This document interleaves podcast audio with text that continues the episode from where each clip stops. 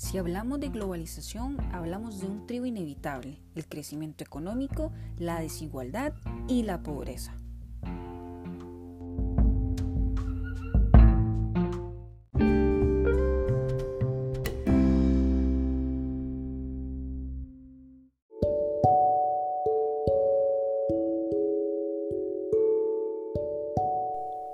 Si existe un paradigma inevitable e irreversible es la globalización. No importa si es un país en vías de desarrollo o ya desarrollado, todos los países buscan estabilidad en tres aspectos fundamentales. Economías fructíferas, bajos niveles de desigualdad social y la disminución de la pobreza.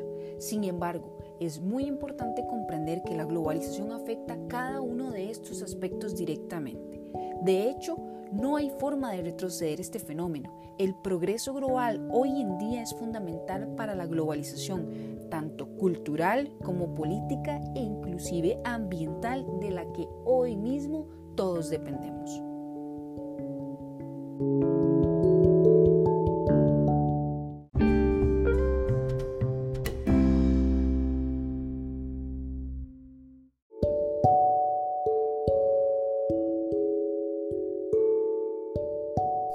Si quisiéramos enmarcar el concepto de la globalización, deberíamos mencionar estrictamente que es un avance mundial en el que todos los países están inmersos y tienen una codependencia de temas económicos y tecnológicos. Este concepto se introduce después de grandes eventos que suceden en el mundo, como por ejemplo la Guerra Fría, y que cambian la mentalidad del ser humano.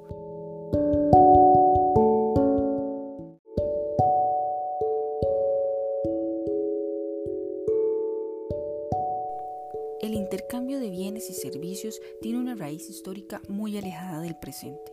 Esto quiere decir que la definición de globalización siempre había estado inculcada en nuestra normalidad, pero no es sino hasta los años 90 cuando se da un crecimiento importante que marca indiscutiblemente la cualidad más relevante de esta, el libre comercio.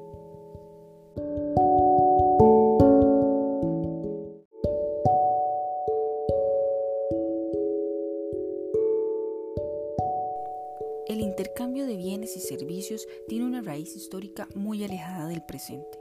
Esto quiere decir que la definición de globalización siempre había estado inculcada en nuestra normalidad, pero no es sino hasta los años 90 cuando se da un crecimiento importante que marca indiscutiblemente la cualidad más relevante de esta, el libre comercio.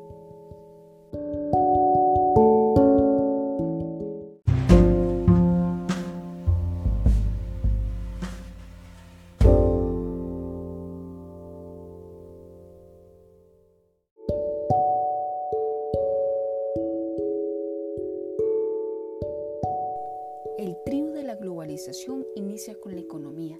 Esta empaqueta abrumadoras ganancias, pero a su paso incrementa directa e indirectamente la pobreza y la desigualdad social.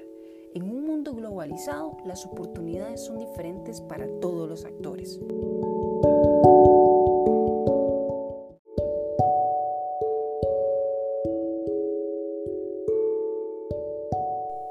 Particular, sobre los niveles de pobreza, este crea un sube y baja de emociones que causa más daño social para quienes cada día son más pobres que minúsculos beneficios que se supone deberían de recibir.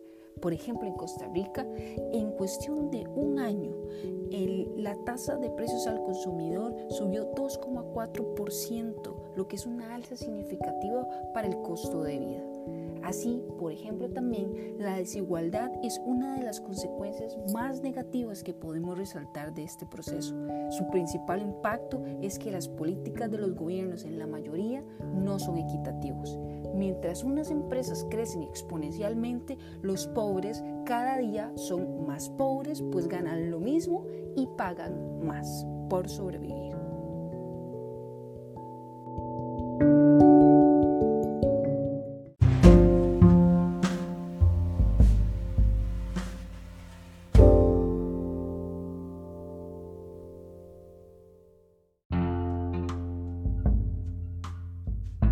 La globalización alcanzará a todos los países pues enmarca muchos temas de conveniencia.